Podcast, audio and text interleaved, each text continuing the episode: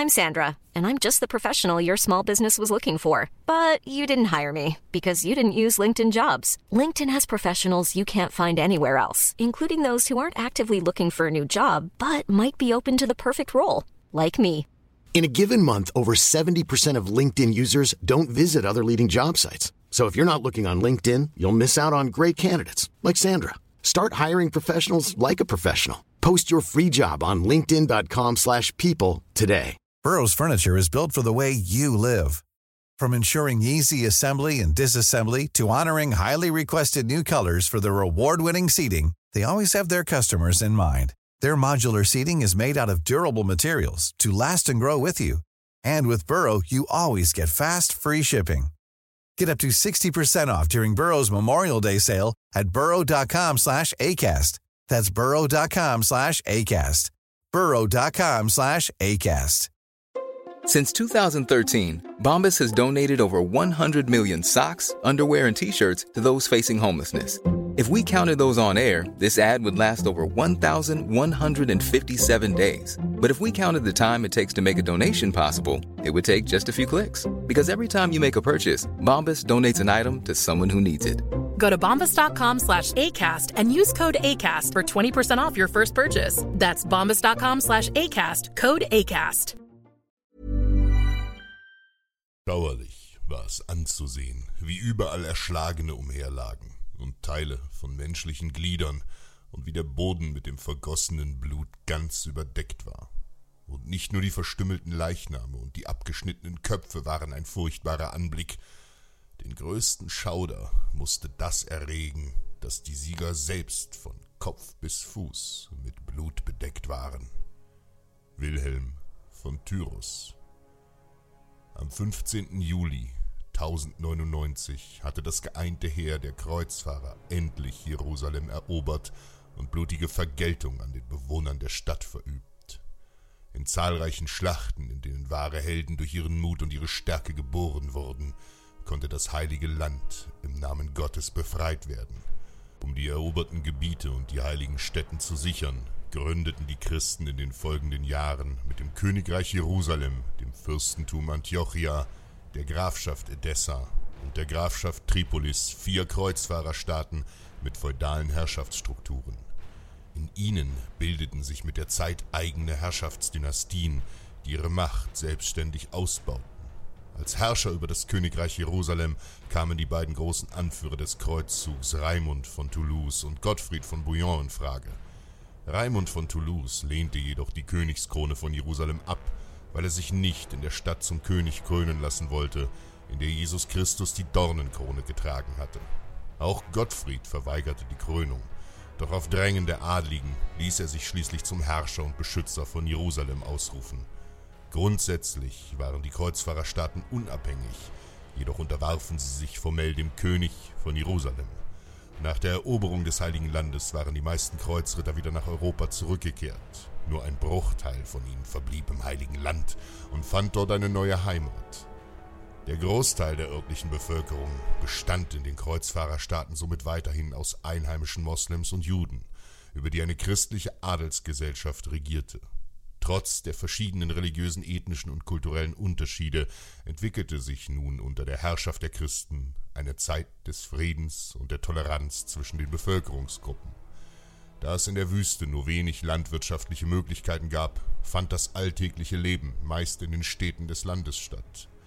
Lebensnotwendige Handelsbeziehungen und Friedensverträge rückten mehr und mehr in den Vordergrund, und schon bald gehörten muslimische Handelskarawanen ebenso wie christliche Handelsschiffe zum täglichen Bild.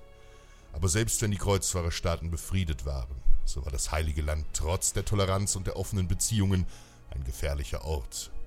Zwar gab es Friedensvereinbarungen, aber es kam immer wieder zu blutigen Überfällen durch muslimische Fanatiker, insbesondere im Grenzgebiet zum Sultanat der Rumseldschuken und dem Emirat von Damaskus waren Kämpfe an der Tagesordnung in denen sich die mutigen Krieger der neu gegründeten Kreuzritterorden den grausamen Feinden entgegenstellten.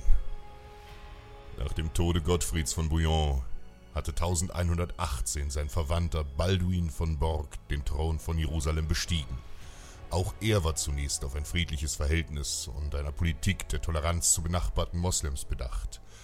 Doch als der seldschukische Herrscher Fach al-Mug Radwan starb, übernahm der finstere Naim al-Din il-Ghazi aus dem Haus der Orthokiden die Herrschaft. Fanatisch lehnte er jede friedliche Beziehung zu den Kreuzfahrerstaaten und den Christen ab und rüstete zum Krieg.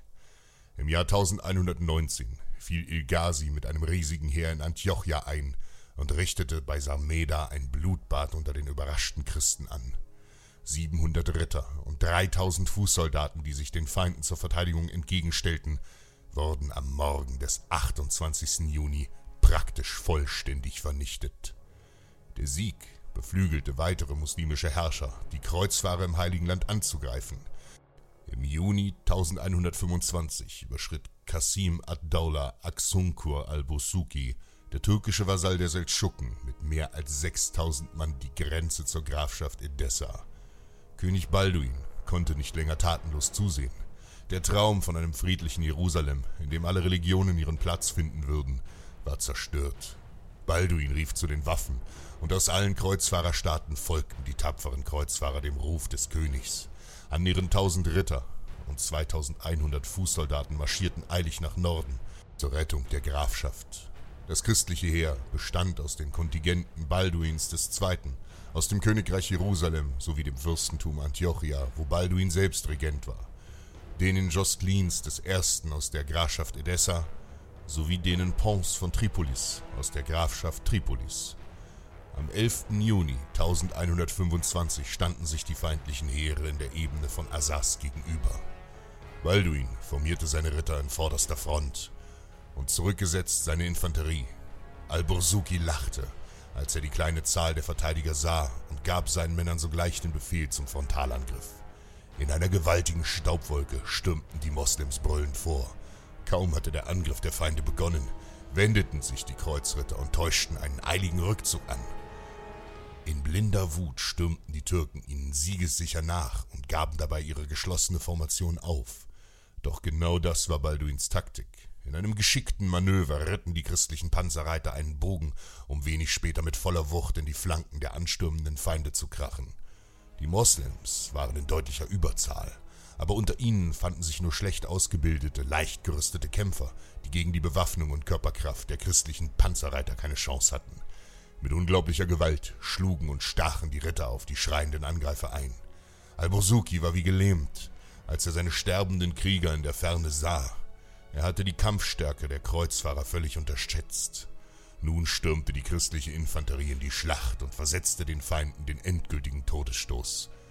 Gemäß den Aufzeichnungen des Mönchs Matthias von Edessa starben an diesem Tag mehr als 5000 Männer. Die letzten Überlebenden von ihnen flohen panisch in alle Himmelsrichtungen davon. Auch Albosuki verließ feige das Schlachtfeld und überließ dem Schicksal seine sterbenden Männer. Balduin hatte gesiegt und die Kreuzfahrer hatten einmal mehr gezeigt, wer die wahren Herren im heiligen Land waren. Hey, it's Paige DeSorbo from Giggly Squad.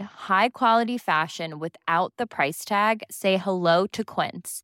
I'm snagging high-end essentials like cozy cashmere sweaters, sleek leather jackets, fine jewelry, and so much more. With Quince being 50 to 80% less than similar brands. And they partner with factories that prioritize safe, ethical, and responsible manufacturing. I love that. Luxury quality within reach. Go to quince.com slash style to get free shipping and 365-day returns on your next order. quince.com slash style.